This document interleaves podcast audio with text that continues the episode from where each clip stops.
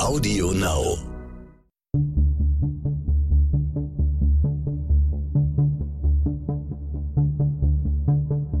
Wie überführt man einen Mörder?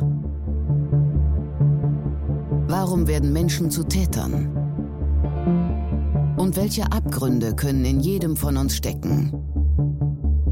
Im Sterncrime-Podcast Spurensuche erzählen Ermittler und Spezialisten über ihre spannendsten Fälle und die Herausforderungen ihres Berufes. Jürgen Schmidt war ganz neu in seiner Funktion als Kripo-Chef im niedersächsischen Gifhorn. Er wollte sich langsam einarbeiten, doch schon nach ein paar Tagen musste er sich mit einem Fall befassen, der sich als einer der furchtbarsten seiner Laufbahn herausstellen würde. Ein junges Mädchen war auf dem Nachhauseweg verschwunden und Schmidts Team machte sich auf die Suche.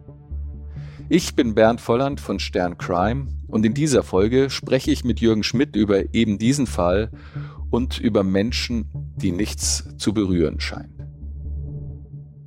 Es ist ein alter Bekannter, den ich heute treffe und das zum ersten Mal bei ihm zu Hause in Niedersachsen. Jürgen Schmidt, er war lange Leiter der Kripo in Gifhorn und ich habe schon mehrmals mit ihm für diesen Podcast gesprochen und auch in der aktuellen Ausgabe unseres Magazins Stern Crime, das Sie im Zeitschriftenhandel oder unter stern-crime.de finden, können Sie eine sehr starke Geschichte über einen seiner berührendsten Fälle lesen, den ungeklärten Mord an Zakia Mansur. Heute möchte ich mit Jürgen Schmidt aber über etwas anderes sprechen, und zwar über den ersten Mordfall, den er als Kripo-Chef zu bearbeiten hatte. Hallo, Herr Schmidt. Hallo, Herr Volland. Herr Schmidt, äh, wo wir über erste Male sprechen, erinnern Sie sich noch an Ihre erste Leiche? Ja, da kann ich mich äh, noch sehr, sehr gut dran erinnern obwohl sie mittlerweile fast 50 Jahre zurückliegt. Das war im Jahr 1973 in Braunschweig. Ich befand mich damals in der Ausbildung zum Kriminalbeamten. Damals durchliefen wir alle Fachkommissariate. Der Durchläufer war ja auch eine Fernsehsendung, die es dann damals mal gibt. Wir waren die Durchläufer. Und in diesem Zusammenhang äh, bin ich mit einer Leiche in Berührung gekommen. Äh, das war auch nicht besonders schön, sondern äh, ein Kollege, ein erfahrener Todesermittler, nahm mich mit in die Pathologie, weil in der Nacht zuvor jemand seine Großmutter mit einer Spitzhacke erschlagen hatte. Der Mann war psychisch krank und äh, unsere Aufgabe war es dann dort eine Leichenschau vorzunehmen. Und der ältere, erfahrene Kollege ist nicht gerade zimperlich mit mir umgegangen, sondern wir haben die Verletzungen sondiert, das heißt die Tiefe der Verletzungen festgestellt mit einem Metallstab in die Wunden hinein, um zu sehen, wie tief ist diese Verletzung. Und äh, mir war nicht so wohl dabei und äh, ich habe dann auch manchmal eher beiseite beschaut, worauf er zu mir dann sagte, na, Schmidt, hingucken.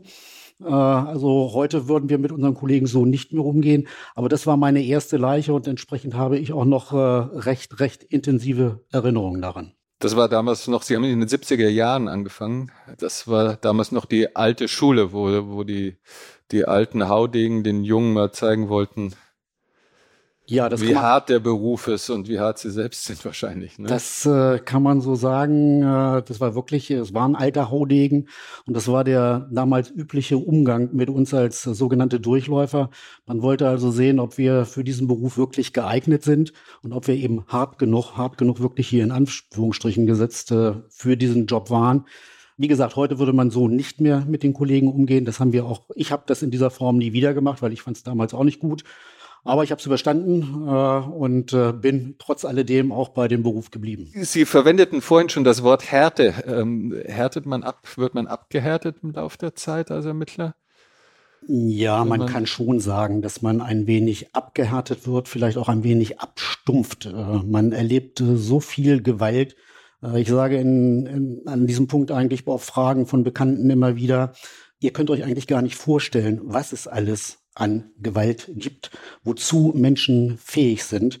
Und äh, das ist schon etwas, was einen, ich will abstumpfen, ist für mich nicht der richtige Wort, aber es ist schon so, dass man nicht so sehr erschüttert ist dann von diesen Dingen wie andere, weil man es mhm. eben schon erlebt hat und immer wieder erlebt, zu was wirklich Menschen fähig sind. Das ist äh, teilweise unvorstellbar. Hat Sie das auch privat geprägt? Also ich äh, erinnere mich an einen Ihrer Kollegen, der mir das mal so beiläuft äh, oder also ähm, nicht zum direkten Zitieren erzählt er, dass er, dass er sagte, ja, das war privat, dass ihn dann irgendwann seine Familie auch angesprochen hat. Da hatte seine Tochter einen Todesfall. der ähm, sie sehr erschüttert hatte und er merkte auf einmal selber, wie ihn das kalt ließ, weil es sein tägliches Geschäft war und das hat ihn dann auch so ein bisschen nachdenklich gemacht. Also ich hoffe nicht, dass mich das in dieser Form geprägt hat, dass ich meine Empathie, glaube ich, auch nicht verloren habe. Allerdings ist es schon so, natürlich entwickelt man im Zusammenhang mit Todesfällen eine gewisse Routine mhm. und es trifft einen sicherlich nicht ganz so sehr wie vielleicht andere, für die solche Dinge plötzlich kommen. Wir haben über viele Jahre mit dem plötzlichen Tod gelebt, dass er immer wieder für uns der Normalfall fast war. Äh, aber nichtsdestotrotz, ich habe mich immer selbst versucht, kritisch zu hinterfragen, bist du emotionslos oder äh, hast du noch die entsprechenden Emotionen, wenn es irgendwo so in der Verwandtschaft, Bekanntschaft war? Und ich glaube schon, ich bin auch jemand, der durchaus äh, Emotionen zeigen kann. Mhm. Und ich glaube nicht, dass sich da total abgestumpft sind. Aber natürlich eine gewisse Routine mit dem Tod hat man entwickelt, gar keine Frage. Sind Sie Ihren Kindern ein ängstlicher Vater gewesen? Ja, äh, zum Teil schon. Gerade auch, äh, ich bin in zweiter Ehe verheiratet und wir haben insgesamt vier Jungs. Das heißt, äh, da haben wir schon aufgepasst. Ich bei meinen eigenen beiden Jungs, insbesondere im Kindesalter so bis ein Jahr, wo der plötzliche Kindstod eine Rolle spielt. Da war ich sehr ängstlich. Da bin mhm. ich sehr häufig nachts ans Bett gegangen und habe geguckt, Aha. ist da noch alles in Ordnung? Atmen sie noch? Das schon. Und auch so im Zusammenhang äh, mit Straftaten eben gegen Jungs, gegen kleinere Jungs, äh, mhm. haben wir sie, glaube ich, schon in einer Form aufgeklärt, wie es nicht unbedingt normal ist und äh, haben mhm. sie vor den Gefahren äh, gewarnt, die da auf sie zukommen können. Da ist man schon etwas ängstlicher, weil man wirklich alles erlebt hat und gesehen hat, wie schnell es gehen kann, wie schnell es auch in der engeren Umgebung gehen kann. Ja, es ist nicht nur ein vertrauensfördernder Beruf. Nein, das ist es wirklich nicht. Ich habe da so einen Fall vor Augen wirklich des sexuellen Missbrauchs, wo jemand äh, seine, ja, die Kinder seiner Lebensgefährtin auf das Übelste missbraucht hat, ohne dass sie es eigentlich mitgekriegt hat. Und der es mir dann in einer Vernehmung sowas von kalt geschildert hat. Äh, da, das läuft mir heute noch kalt den Rücken runter, wenn ich, wenn ich daran denke, dass er so sinngemäß gesagt hat, naja, ich habe ja nichts anderes gemacht als das, was mir damals so passiert ist. Und das sind so Dinge, die hat man natürlich an die Kinder nicht in dieser Form weitergegeben, aber schon weiter Vorsicht, immer. Mhm. Und wenn ihr Nein sagt, dann seid euch auch Nein, dann muss das auch dabei bleiben und lasst euch davon niemanden zu irgendetwas bringen, was ihr nicht wollt. Der Fall, über den wir heute sprechen wollen, ähm, war eben Ihr erstes ähm, Tötungsdelikt, nachdem Sie Kripo-Chef in Gifhorn geworden waren. Wie lange waren Sie da schon im neuen Amt? Ja, da war ich gerade wenige Tage im Amt. Das heißt, äh, ganz genau genommen war es am achten Tag, nachdem ich die Dienststelle als Leiter übernommen hatte. Ich hatte mir das schon etwas anders vorgestellt. Nun muss man Gifhorn sich vielleicht mal vor Augen führen. Das ist eine Kleinstadt in Niedersachsen, so am Rand der Lüneburger Heide.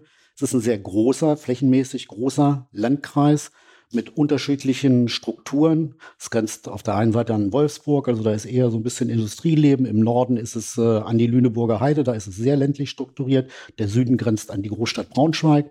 Im Westen wiederum ist Hannover äh, so als, als nächstes Ziel da. Also mittendrin liegt äh, Gifhorn und eigentlich, wie gesagt, Kleinstadt. Ich habe mich schon auf ein bisschen Ruhe eingestellt gehabt, dass es ein bisschen ruhiger losgehen könnte.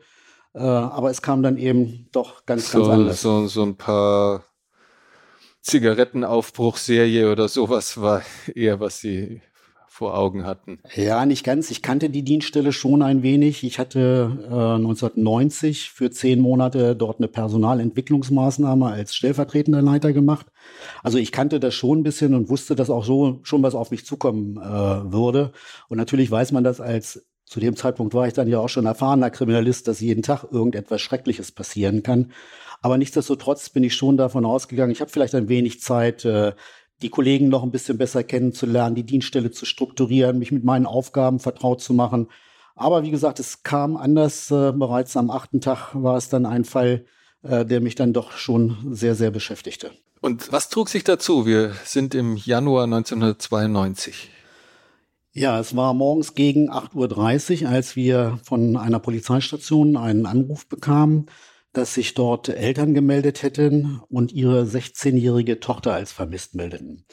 Dies Mädchen, ich spreche hier mal von Cornelia, äh, war am Abend vorher bei einer Freundin gewesen in einem kleinen Dorf mit nicht mal ganz 1000 Einwohnern. Und äh, so wie die Freundin den Eltern gegenüber erklärt hatte, sei sie gegen 20 Uhr auf dem Weg in ihr Elternhaus gewesen und dort ist sie nicht angekommen. Die Eltern haben dieses Fehlen eigentlich auch erst richtig am nächsten Morgen bemerkt, als sie nämlich eigentlich zur Schule geweckt werden sollte und nicht in ihrem Zimmer war. Haben dann natürlich die Polizei angerufen und der Kollege, der diesen ersten Anruf entgegennahm, äh, hat den sofort an uns weitergeleitet, äh, weil die Eltern eben auch schilderten, dass ihre Tochter eigentlich zuverlässig ist und es keinen Grund gäbe für dieses Verschwinden. Nun ist es in solchen vermissten Fällen immer so, dass man zunächst mal schauen muss, 16-jähriges Mädchen, hat es in der, mhm. gibt es irgendeinen Grund, weshalb dieses Mädchen mhm. selbstständig verschwunden ist? Äh, hat es vielleicht einen Freund irgendwo? Den die Eltern nicht leiden können oder so? Irgendetwas? Gibt es in der Schule Probleme? Also von daher, man kann nicht immer gleich davon ausgehen, mhm. dass eine Straftat im Hintergrund ist. Im Gegenteil, bei Jugendlichen ist das meistens nicht unbedingt der Fall. Aber nichtsdestotrotz äh, fangen wir natürlich als Polizei da schon an zu ermitteln. Und äh, ich weiß nicht, ich hatte irgendwo gleich ein Gefühl und habe einen erfahrenen Ermittler gebeten, zu den Eltern zu fahren und äh, die näheren Umstände mal festzustellen. Das heißt, das Umfeld abzuklären, auch mit der Freundin zu sprechen, mhm. bei der das Mädchen äh, am Abend gewesen sein sollte, um zu einer besseren Lageeinschätzung zu kommen, um zu entscheiden, was machen wir hier insgesamt mit diesem Fall. Da erfährt man wahrscheinlich manchmal mehr von dieser, von dieser engen Freundin als von den Eltern, weil die natürlich mehr Bescheid wissen. Ne? Genau so ist es. Das über, war auch so über die Grund. versteckten Sachen. Genau, die hätte natürlich etwas über einen Freund sagen können. Die hätte vielleicht auch etwas über Probleme sagen können, äh, über die das Mädchen nicht unbedingt mit ihren Eltern gesprochen hat. Also das war schon der Punkt. Und dann eben auch einen erfahrenen Kollegen äh, dann dorthin zu schicken, der eine Situation auch bewerten kann, analysieren kann, weil es ist natürlich immer so auch eine, eine Abwägung. Fahre ich hier das große Programm oder aber ist es wirklich jemand, der verschwunden ist, der einfach mal, wie gesagt, beim Freund ist, bei der Freundin sich vielleicht sogar versteckt hält oder aber auch mhm. im Dachboden sich irgendwo versteckt halt im irgendeinem Elternhaus. Das sind so Dinge, die man in dieser Phase abklärt. Ist sie noch tatsächlich auch schon untergekommen? Ja, so schon vorgekommen, dass sich äh, im vermissten Fall in, in einem Keller zum Beispiel Aha. haben wir mal zwei Kinder wieder aufgefunden, die sich im Keller des Elternhauses versteckt okay. hatten. Äh, also sowas kommt okay. immer wieder vor. Okay, die, die Hubschrauberstaffel war schon alarmiert. So ungefähr, ja. Okay, mhm. aber das war in diesem Fall leider, leider gab es keine Hinweise da. Nein, es gab keine Hinweise und der Kollege meldete sich auch, ich weiß jetzt nicht mehr genau, ich, ich schätze mal so etwa nach anderthalb, zwei Stunden meldete er sich auch und sagte, also du Jürgen, das ist hier hm, eine komische Geschichte. Die Eltern schildern ihre Tochter als absolut zuverlässig. Sie ging auch zu dem Zeitpunkt in die letzte Klasse der Realschule. Auch da gab es nichts, was irgendwo auffällig war, dass sie da Probleme hatte. Auch die Freundin machte einen seriösen Eindruck und schilderte, nee, wir haben ganz normal Musik gehört am Abend und äh, haben uns unterhalten und sie ist gegen 20 Uhr nach Hause gegangen und wollte auch nach Hause gehen. Also es war nichts greifbar, was für ein selbstständiges äh, Verschwinden der Cornelia sprach. Und äh, das war so der Punkt, wo mein ungutes Gefühl noch etwas stärker wurde, wo mhm. mein lieber Scholli, hier könnte doch was ganz anderes dahinter stecken, wenn es auch ein kleines Dorf im ländlichen Bereich ist. Der Weg von der Freundin äh, bis zu dem Elternhaus waren etwa 800 Meter, also okay. kein weiter Weg. Innerhalb auch des Dorfes. Innerhalb des Dorfes, also wo auch kein Durchgangsverkehr, es gab da keine Durchgangsstraße oder sowas. Mhm. Also das war alles so, aber nichtsdestotrotz, es war einfach komisch, wo ist das Mädchen geblieben? Mhm.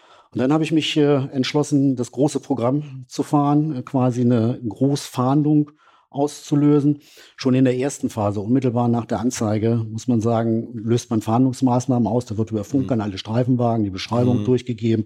Es wird, es gab damals auch schon EDV, in der EDV dieses Mädchen als vermisst gespeichert, falls sie nun zufällig in Hannover am Bahnhof oder mhm. sonst wo aufgegriffen wird, ja. dass das gleich äh, bekannt wird.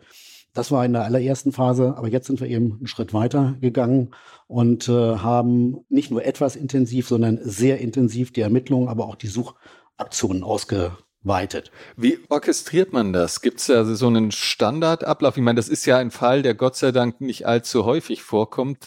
Also ein seltener Fall, aber dann muss ja doch jedes Rädchen äh, ins andere greifen. Wie, wie ist man darauf vorbereitet in so einem Fall? Also einen Standardablauf gibt es eigentlich nicht, äh, weil jeder Fall liegt da auch anders und jeden Fall muss man individuell beurteilen. Aber man kann sagen, es gibt immer zwei grobe Richtungen. Das eine ist die Richtung Suchaktion und das andere ist die Richtung Ermittlung. Mhm. Ich will das vielleicht mal ein bisschen äh, präzisieren, was ich unter Suchaktion meinte. Hier war es also jetzt so, dass wir hatten A, den letzten Anlaufpunkt bei der Freundin und hatten das Elternhaus.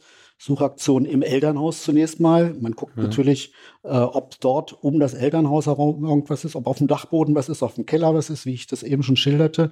Suchaktion dann aber auch, dass man entlang des Weges, äh, den das Mädchen hätte gehen müssen, oder aber auch auf Seitenstraßen und Seitenwegen da entsprechend sucht. Das heißt, wir haben entsprechende Polizeikräfte zusammengezogen, um möglichst viel Personal dort vor Ort zu haben, aus den umliegenden Bereichen, aus der eigenen äh, Polizei Gifhorn. Dazu aber auch die Beamte der Hundestaffel, die aus Braunschweig dazugekommen sind, der Reiterstaffel aus Braunschweig. Wir haben dann am frühen Nachmittag, äh, weil es war Januar, das heißt, es wurde auch früh dunkel, äh, auch noch die Freiwillige Feuerwehr des Ortes und der umliegenden Ortschaften sogar alarmieren lassen, damit die sich an einer Suchaktion beteiligen. Polizeihubschrauber zum Beispiel haben wir auch eingesetzt. Das war aber nur beschränkt möglich, weil es war sehr kalt, es war frostig zu dem Zeitpunkt. Also der war nur beschränkt einsatzfähig. Man muss sich äh, immer vor Augen führen, wir schreiben das Jahr 1992, also wir waren technisch auch noch nicht auf dem Stand, wie mhm. wir heute sind. Also von daher äh, war einiges nicht so möglich, wie das vielleicht heute möglich wäre mit Wärmebildkamera oder sowas. Mhm. Sowas gab es damals noch nicht. Also von daher äh, alles erstmal polizeilich und dann gab es eben jemanden, der auch für diese Suchaktion verantwortlich war, weil man kann dann auch nicht wild in der Gegend herumsuchen, sondern das Ganze wird in Quadrate eingeteilt, mhm. ausgehend vom letzten Aufenthaltsort bei der Freundin natürlich das nächstliegendste auf dem Weg zunächst mal, aber dann immer weiter mhm. aufziehend, äh, um die Gegend auch insgesamt abzusuchen. Und dabei muss man dann eben sehen, dass alle Erkenntnisse auch irgendwo zusammenfließen müssen. Das mhm. war bei uns beim Meldekopf in Gefahr. Mhm. Das war der eine Part, Suchaktion. Man sucht einerseits natürlich nach dem Mädchen, aber man sucht vielleicht dann auch nach Spuren und die, die dann ja, einfließen zu den Ermittlern? Das kann man durchaus so sein, dass es natürlich auf der einen Seite Mädchen sind, aber die äh, Suchkräfte wussten natürlich auch beispielsweise über die Bekleidung des mhm. Mädchens Bescheid. Ob da vielleicht irgendwo ihr Anorak gefunden wird, ob äh, sie hatte eine kleine Tasche dabei, ob beispielsweise auch ihre, ob Schuhe oder irgendwelche Bekleidungsgegenstände. Mhm. Natürlich wurde dabei auch was gefunden und dann wurde sofort immer abgeglichen, passt das vielleicht zu dem, äh, was mhm. das Mädchen bei sich gehabt hätte. Das führte aber alles zu keinem Ergebnis, wobei kein Ergebnis ist richtig, es ist alles negativ verlaufen. Wir haben nichts entsprechendes gefunden. Und der zweite große Part oder Abschnitt ist dann der Part Ermittlungen. Da versucht man dann eben weitere Anhaltspunkte zu finden. Ermittlungen in diesem Fall also zum einen bei den Eltern, Vernehmung der Eltern über das ganze Umfeld des Mädchens, um zu wissen, mit mhm. wem hat sie Kontakt, wie war sie auch so als Persönlichkeit zu sehen, das geht dann weiter über die Freundin, dass man dort nochmal genau äh, abgeklärt hat. Das geht weiter über Lehrer. Das geht aber dann insbesondere war es ein Punkt, äh, den wir betrieben haben, dass wir gesagt haben, wir gehen jetzt den gesamten Weg, den das Mädchen normalerweise hätte gehen müssen, von der Freundin aus nach Hause mhm. und versuchen alle Anwohner, die an diesem Weg liegen, zu befragen, ob ihnen mhm. an dem Abend zuvor irgendetwas Verdächtiges aufgefallen ist. Das heißt, da sind mehrere Ermittlungsteams gebildet worden. Die eine haben die rechte Straßenseite genommen, die anderen haben die linke mhm. Straßenseite genommen und sind dann von Haus zu Haus gezogen. Und es war jetzt auch schon natürlich schreitet die Zeit dann immer weiter mhm. vor. Es ging jetzt in die Nachmittagsstunden hinein und sind von Haus zu Haus gezogen und haben dann dort auch festgestellt, wer wohnt da, haben festgehalten, wer ist befragt worden, wer ist nicht erreicht worden, weil er vielleicht erst später von der Arbeit kommt, um mhm. dann dort wieder noch Befragungen durchzuführen. Das ist dann dieser sogenannte Part Ermittlungen. Dabei hat es dann auch zum Glück schon einen ersten Hinweis gegeben, der uns mhm. dann weitergeführt hat.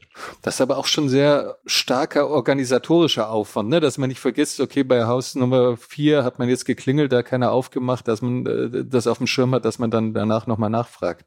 Genau, das ist schon, es muss alles organisiert werden. Da muss auch jemand, äh, da ist auch wieder ein Beamter immer verantwortlich gewesen für die Suchaktion verantwortlich über dem, was zusammenfloss. Und dann ist jemand für die Ermittlungen äh, verantwortlich, der die Kräfte auch einteilt und das alles so ein bisschen organisiert. Und es gab dann in Gifhorn bei uns den sogenannten Meldekopf, wo mhm. alle diese Erkenntnisse, die dabei gewonnen wurden, zusammenflossen. Dass wir also genau wussten, aha, der Bereich ist abgesucht, der Bereich ist abgesucht, der Bereich ist abgesucht, wir müssen jetzt noch da und da und da gucken. Und genauso eben, dass aus den Ermittlungen, wenn von einem Team da ein Hinweis kam, da ist ein rotes Auto gesehen worden. Das floss bei uns. Das mussten die anderen dann natürlich auch alle wissen, dass man sie informierte. Pass auf, das ist der Stand, der eine Rolle spielen konnte, dass alles zusammenfloss. Mhm. Das sind so die Dinge, die dann in Gifhorn analysiert wurden, um sie dann an die Kräfte weiterzugeben und vielleicht daraus auch Rückschlüsse äh, wiederum zu ziehen und weitere Ermittlungen daraufhin einzuleiten. Ab wann hatten Sie das Gefühl, oh, da ist wahrscheinlich ein Verbrechen geschehen? Das hatte ich eigentlich schon ab dem Zeitpunkt, äh, als die Eltern schilderten, dass sie sehr zuverlässig war und dass die Freundin auch äh, völlig glaubhaft angegeben hat, die ist um 20 Uhr bei mir hier weg und wollte nach Hause. Also da war für mich schon klar, hier muss irgendwas passiert sein. Die ist nicht irgendwo, das Gefühl hatte ich, die ist nicht von selbst irgendwohin verschwunden, mhm. Sondern äh, da muss irgendwas passiert sein. Wobei ich nicht mal unbedingt gleich äh, immer an Mord gedacht habe, sondern da kann natürlich auch Entführung, da entführt jemand ein, Kind irgendwo hin. Es muss nicht immer gleich der Mord im Hintergrund stehen. Aber mhm. ich hatte mhm. schon da also absolut kein gutes Gefühl, sondern das war relativ früh, am, so am späten Vormittag war schon so, dass wir sagen, hier stimmt was nicht, hier passt was nicht, da ist irgendwas passiert. Wie haben Sie und äh, beziehungsweise Ihre Kollegen dann mit den Angehörigen kommuniziert? Ich selbst in dieser Phase noch nicht. Es war ein Beamter, der erfahrene Beamter, den ich losgeschickt hatte, der der Kontaktmann zu den Eltern mhm. war. Der ist es auch geblieben. Der bleibt dann so eine Art Vertrauensperson genau. dann auch im Laufe der Ermittlung. Ist eigentlich ganz wichtig. Das war jemand, der auch das Vertrauen zu den Eltern aufgebaut hatte und der bleibt eigentlich auch, wenn es irgend möglich ist, durchgängig der Ansprechpartner dann für die Eltern und wenn es irgendetwas dort zu ermitteln und nachzufragen mhm. gibt, läuft das auch über ihn. Äh, und das war eben auch, äh, der Kollege hat das gemacht. Wir haben auch die Eltern ständig so auf dem Stand der Maßnahmen mhm. gehalten, was alles auf der einen Seite gemacht wird, aber auch natürlich, was bei diesen Maßnahmen bislang rausgekommen war. Und da konnten wir ihnen natürlich noch nicht ganz, ganz viel berichten zu diesem Zeitpunkt. Sprechen Sie auch offen dann mit den Eltern darüber, dass Sie die Befürchtung haben, es könnte ein Verbrechen passiert sein? Ja, das ist natürlich auch ein bisschen situationsabhängig. Ich kann jetzt nicht genau sagen, was der Kollege nun im Einzelnen mit den Eltern besprochen hat, aber grundsätzlich ist man da schon sehr ehrlich auch, was das anbelangt, äh, dass man schon sagt, realistisch, wir haben jetzt das und das und das alles gemacht und wir schätzen die Situation so und so ein dass hier was passiert sein könnte. Also das ist mit Sicherheit in ganz sachlicher Form auch mit den Eltern so erörtert worden. Man will da keine falschen Hoffnungen wecken, dass man sagt, hier, wir gehen davon aus, ihre Tochter kommt schon wieder wohlbehalten mhm. zurück mhm. oder so, wenn man selbst äh, doch anderer Auffassung ist. Da sind wir schon ganz ehrlich zu den äh, Leuten. Wann ging dann der erste hilfreiche Hinweis ein? Im Zuge der Hausbefragungen äh, kam es dann zu einem ersten Hinweis, und zwar aus einer Gaststätte heraus. Etwa auf der Hälfte des Weges zwischen der Freundin und äh, dem Wohnhaus äh, der Cornelia gab es eine, ja, 1992 Dorfkneipe. Es war wirklich mhm. noch eine Dorfkneipe. Äh, und die Wirtin und ein Gast, übrigens, das war auch ein Punkt der Ermittlung, natürlich festzustellen, wer hat sich zu dieser kritischen Zeit in der Gaststätte aufgehalten, wer hat vielleicht auch die Gaststätte verlassen und ist dabei zwangsläufig mhm. äh, auf Cornelia getroffen. Da sind auch Gäste überprüft worden, weil mhm. wir konnten natürlich den Zeitrahmen nicht so ganz genau einschreiten. Da haben auch zwei, drei die Gaststätte verlassen gehabt, die dann auch überprüft worden sind, ob sie irgendetwas mit dem Verschwinden zu tun haben könnten. Wie werden die überprüft? Also werden sie befragt oder checkt befragt. man dann noch das man, Vorstrafenregister, ob da was Einschlägiges dabei ist? Beides, beides. Mhm. Man äh, überprüft natürlich, ob sie schon irgendwelche polizeilichen Erkenntnisse haben und man befragt sie aber auch und macht sich dabei ein Bild von dieser Person. Äh, und äh, das kann bis zu einer konkreten Alibi-Überprüfung gehen, äh, dann auch, wobei wir zu diesem Zeitpunkt ja noch nicht genau wussten. Wir wussten etwa 20 Uhr Freundin verlassen. Wir konnten sagen, eine Viertelstunde später, zehn Minuten, Viertelstunde später musste sie an der Gaststätte gewesen sein. Also von daher war es auch ein relativ enger Zeitrahmen, den wir hatten. Das konnte man eigentlich ganz gut überprüfen. Da ergaben sich aber auch gegen die, das mal ganz deutlich hier auch noch, gegen die äh, Gaststättenbesucher ergaben sich überhaupt keine Verdachts- und Anhaltspunkte, dass die irgendwas mit dem zu tun haben. Aber im Zuge der Ermittlung überprüft man sowas natürlich auch. Aber in diesem Zusammenhang haben wir sowohl von der Wirtin damals als auch von einem Gast einen Hinweis auf ein Fahrzeug bekommen.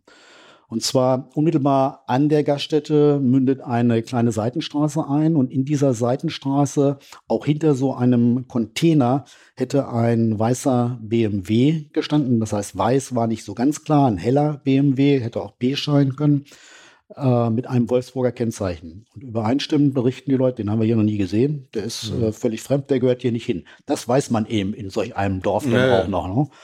Und äh, das war dann schon so ein Punkt, und da hatte auch ein Mann drin gesessen.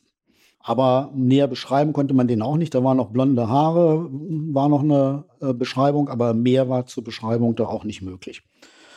Okay, der hätte etwas so gestanden auch, als die hatten so den Eindruck, Mensch, warum hat er da so hinter dem Container geparkt? Das machte eigentlich keinen Sinn, als wenn er da irgendwo versteckt äh, sich mhm. abgestellt hätte. Also das war ein erster Hinweis äh, und dem sind wir dann auch nachgegangen, weil das war jemand, der zur tatkritischen Zeit dort noch gestanden hatte. Also äh, gucken wir mal, Fahrzeug BMW Hell Wolfsburger Kennzeichen Dreier BMW war auch die wahrscheinliche Variante. Äh, von der Beschreibung her kam eigentlich nur ein Dreier und nicht ein größerer Fünfer in Frage, so dass wir hier jetzt äh, einen ersten Ansatzpunkt hatten. Konnte natürlich zu diesem Zeitpunkt noch keiner sagen, dass das was mit der Tat zu tun haben könnte, aber es war zumindest ein Ansatzpunkt, dem wir nachgehen mussten. Und wie ging Sie diesem Ansatzpunkt nach? Ja, das war auch nicht mehr so ganz einfach. Und auch da muss ich wieder erinnern, wir sind 1992. Mhm. Also nicht eben mal schnell auf den Knopf drucken, beim Kraftfahrtbundesamt per Computer anfragen, mhm. sagen wir mal alle BMWs mit Wolfsburger Kennzeichen und heller Farbe. Äh, das ging damals noch nicht, sondern es gab noch Karteikarten. Das heißt, äh, ich habe ein Team nach Wolfsburg zur Kfz-Zulassungsstelle geschickt. Äh, die war zu dem Zeitpunkt sogar schon geschlossen, da erinnere ich mich dran. Wir mussten da jemanden rausbimmeln. Die Polizei hatte aber zu dem damaligen Zeitpunkt auch einen Schlüssel für diese Zulassungsstelle, um eben nachts oder so im Eilfall auch ranzukönnen, um schnell Dinge festzustellen. Aber das war natürlich nicht ganz einfach. Deshalb auch ein Mitarbeiter mit dabei, weil wir hier jetzt kein komplettes Kennzeichen hatten, sondern nur Wolfsburg und BMW quasi mhm. als erste Ausscheidungskriterien. Dann hat man sich also alle diese Karteikarten rausgesucht und hat als nächstes dann auf die Farben dieser Karteikarten geguckt und hat alle BMWs sich vorgenommen, erstens Dreier BMWs und dann zweitens, die eine helle Farbe hatten. Und äh, wenn ich das heute noch so richtig erinnere, kamen da irgendwo 10, 15 äh, Fahrzeuge dabei heraus, die eine Rolle spielten.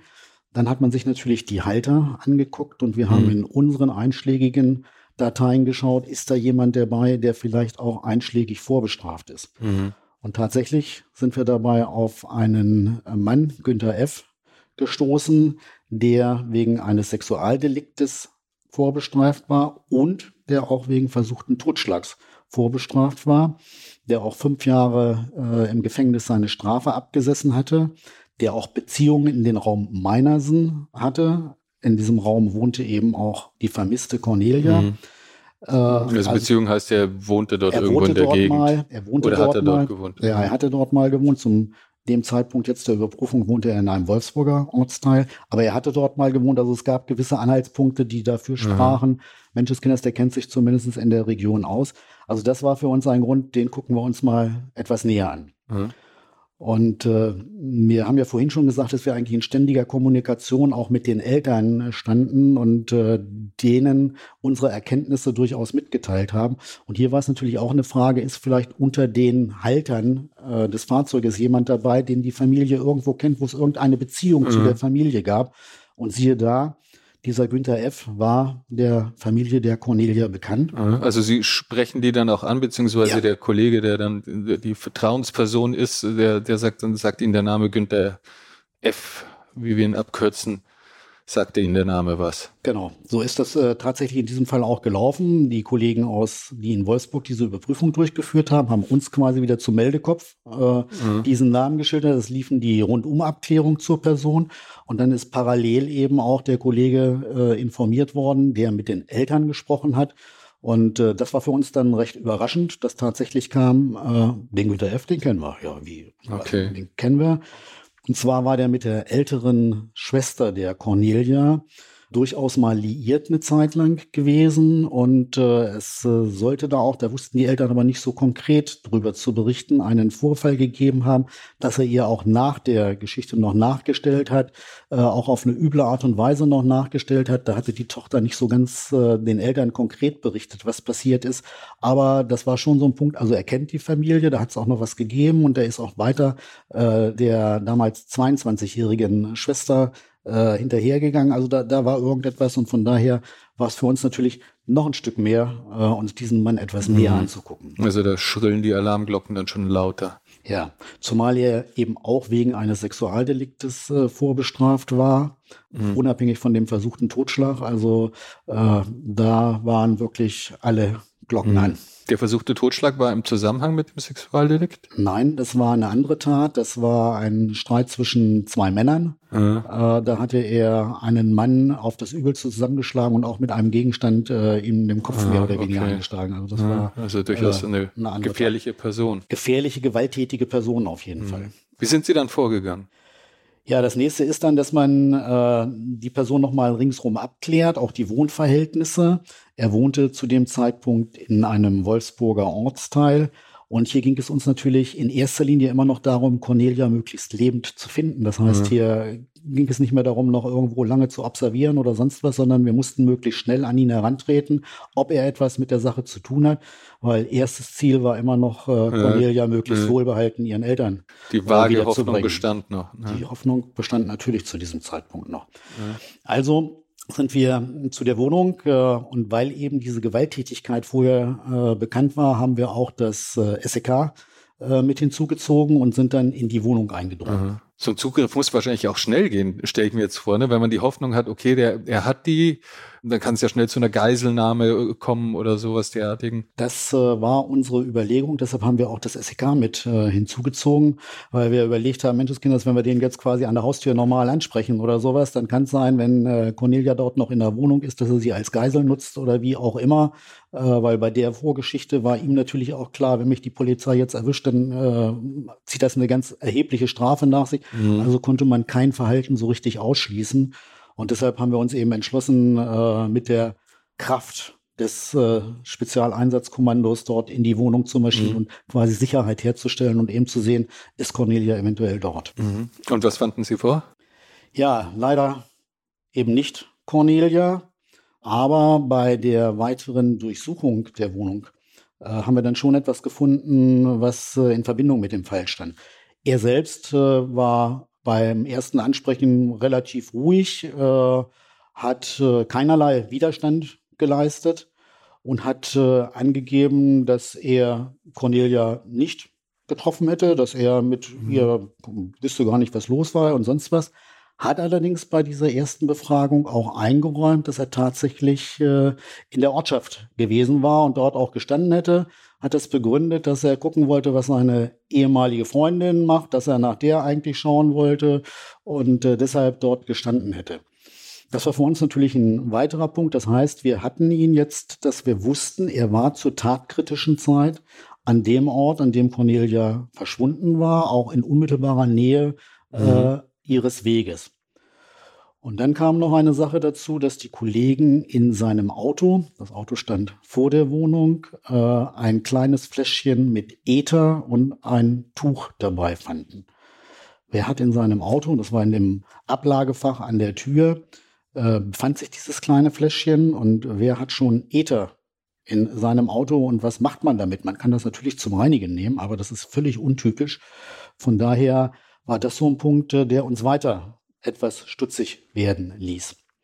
Dann kam aber parallel, was Ether anbelangte, auch noch eine Erkenntnis dazu. Und zwar hatten wir zwischenzeitlich äh, die 22-jährige Schwester von Cornelia erreicht. Mhm. Und die berichtete jetzt äh, etwas näher über ihre Bekanntschaft, ihr Zusammensein auch mit Günther F., dass das nämlich auseinandergegangen war und dass es aber danach einen Vorfall gegeben hat, der unter anderem mit Ether zu tun hatte. Sie hatte ihn zufällig nochmal getroffen und äh, er hatte sie dann gebeten, mit ihr nach Münster zu fahren, mhm. wo er zum damaligen Zeit eine neue Wohnung hatte und sie könnte ihm doch beim Einrichten behilflich sein. Und sie hatte sich auch breitschlagen lassen und war mit ihm mitgefahren. Und in dieser Wohnung in Münster soll es dann zu einem Vorfall gekommen sein, dass er sie mit Ether betäubt hätte und versucht hätte, sie zu vergewaltigen. Sie hätte aber sei nicht ganz so richtig weg gewesen und hätte ihn dann auch letztlich noch überreden äh, können, von ihr abzulassen. Und es sei nicht äh, zu einer letztlichen Vergewaltigung gekommen. Aber äh, zumindest sah sie leicht benommen durch den Äther und jetzt spielte plötzlich Äther hier also auch noch eine Rolle. Also das war ein weiterer Punkt äh, bei ihm im Auto Äther gefunden, der natürlich einen mhm. Verdacht äh, erhärtete, dass er auch mit dem Verschwinden von Cornelia etwas zu tun haben könnte. Die Schwester hatte damals, das Ganze lag etwa ein Jahr zurück, keine Anzeige erstattet, weil sie auf der einen Seite ja, wie gesagt, eine frühere Bekanntschaft mit ihm hatte, auf der anderen Seite aber auch glaubte, äh, naja, es steht hier letztlich Aussage gegen Aussage, ich habe äh, keinerlei Beweise und äh, es ist ja letztlich nichts passiert und äh, mhm. hat deshalb davon abgesehen, äh, eine Anzeige zu erstatten, worüber sie sich später sehr geärgert hat. Das ist ja ein häufiges Dilemma, das einem ja immer wieder begegnet, dass äh, Frauen Angst haben, das dann zur Anzeige zu bringen, weil es ja genau diese Aussage gegen Aussagesituationen sind. Was kann man da als Polizei oder auch als Gesetzgeber aus Ihrer Sicht tun dagegen? Ja, als Polizei können wir immer nur wieder aufklären äh, und können darauf hinweisen, äh, dass natürlich gerade bei Sexualstraftätern die Wiederholungsgefahr riesengroß ist. Das heißt, äh, wenn der Täter nicht angezeigt wird, mit seinem Verhalten im Grunde genommen noch Erfolg hat, dann ist das äh, schon ein äh, Punkt, der das Wiederholen mhm. deutlich bestärken kann. Ich kann das ja ruhig machen, mir passiert ja nichts, ich werde ja nicht angezeigt, so in etwa. Mhm. Also das ist schon, deshalb raten wir eigentlich eben auch zum Schutz von anderen Frauen, äh, jede Vergewaltigung anzuzeigen. Und äh, die Angst, äh, dass man nichts beweisen kann, weil man Aussage gegen Aussage hat, die können wir natürlich nicht letztlich nehmen. Wir leben in einem Rechtsstaat und natürlich braucht man auch Beweise und das kann nicht jemand aus freien Stücken irgendjemand beschuldigen, das ist auch klar. Aber es gibt heute eine ganze Reihe von Anlaufstellen. Hier zum Beispiel die, die Rechtsmedizin Hannover macht das auch, wo man anonym sich in einer ersten Phase auch werden kann, um Spuren an sich sichern zu lassen. Es ist mhm. ganz, ganz wichtig, dass man sehr, sehr schnell auch äh, Spuren am Körper mhm. sichern kann, die dann in einem Verfahren als Beweismittel eingebracht werden kann. Selbst wer sich nicht gleich entschließt, äh, Anzeige mhm. zu erstatten, kann das anonym machen. Das heißt, die Ärzte sind natürlich zur Schweigepflicht verbunden und können sich erstmal an diese Stelle wenden. Da mhm. sichert man die Spuren, dort asserviert man sie, dass mhm. sie für den Fall der Fälle äh, da sind äh, selbst wenn im Nachhinein dann eine Anzeige erstattet wird. Mhm. Also das heißt, da gehen die Frauen dann hin, äh, wirklich dann ja. auch noch erschüttert frisch von der Tat. Sie wissen es noch nicht genau, aber sie können mal die Spuren, da kriegen die anonym, kriegen die eine Nummer oder ja, und, und da wird es dann gesichert. Sie können sowohl Ihre Personalien angeben, Sie können es aber auch anonym machen unter einer Codenummer. Mhm. Äh, aber auch an, selbst bei, bei gesicherten Personalien ist es kein Problem, weil wie gesagt, die Ärzte unterliegen der ärztlichen Schweigepflicht. Sie müssen das nicht weiterleiten an die Polizei. Weitergehen müssen es mhm. nicht, würden es auch nicht machen ohne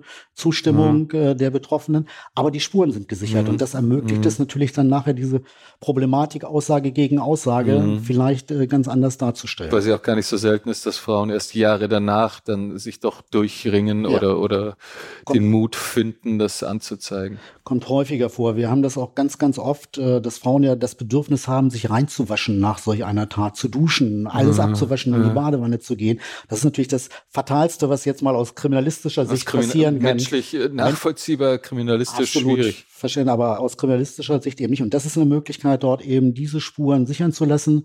Äh, dann sind sie erstmal da und ich kann mich ein, zwei, drei Tage später oder Wochen später entscheiden, doch noch zur Polizei zu gehen. Sie fragten auch nach gesetzlichen Möglichkeiten. Da gibt es natürlich nicht viele gesetzliche Möglichkeiten, äh, Frauen zu schützen. Wie gesagt, wir leben in einem Rechtsstaat. Ich bin auch ein absoluter Verfechter äh, davon. Und es ist nun mal so, dass wir Taten beweisen müssen. Äh, mhm. Und es reicht dann eben manchmal wirklich eine, eine Aussage, wenn ich nichts anderes habe an Beweismitteln nicht aber da gibt es heute schon ganz vielfältige Möglichkeiten. Das heißt, die Gerichte prüfen auch ganz genau die Glaubwürdigkeit einer Aussage. Und da gibt es Psychologen, die das bewerten können. Da sollte man vielleicht auch äh, sowohl die Polizei als auch die Gerichte nicht unterschätzen, äh, dass man sehr wohl auch unterscheiden kann, ist hier eine Aussage glaubwürdig oder ist sie es nicht. Und zwar sowohl auf der Opferseite als auch auf der Täterseite. Also ich kann nur raten, bitte, liebe Frauen, wenn euch so etwas widerfahren ist, unbedingt Anzeige erstatten und nicht nur liebe Frauen, liebe Männer genauso. Äh, mhm. Unbedingt Anzeige erstatten, denn jede nicht erfolgte Strafanzeige ist ein Erfolg für den Täter, für die Täterin, die wir natürlich mittlerweile auch haben können. Und dieses Erfolgserlebnis bestärkt nur das äh, zukünftige Verhalten und Wiederholungsgefahr ist bei Sexualstraftaten nun mal riesengroß. Mhm. Der Verdacht der Wiederholung lag ja eben auch bei dem Mann im, äh, vor, den Sie jetzt im Visier hatten. Wurde er dann konfrontiert mit den Details, mit der Aussage der Schwester der Cornelia? Ja, zu diesem Zeitpunkt war es noch sehr schwierig. Diese Aussage entstand quasi parallel zu dem Eindringen in die Wohnung und der, den ersten Durchsuchungsmaßnahmen in der Wohnung. Das muss man sich wirklich so vorstellen. Wolfsburg ist etwa 30 Kilometer von Gifhorn entfernt.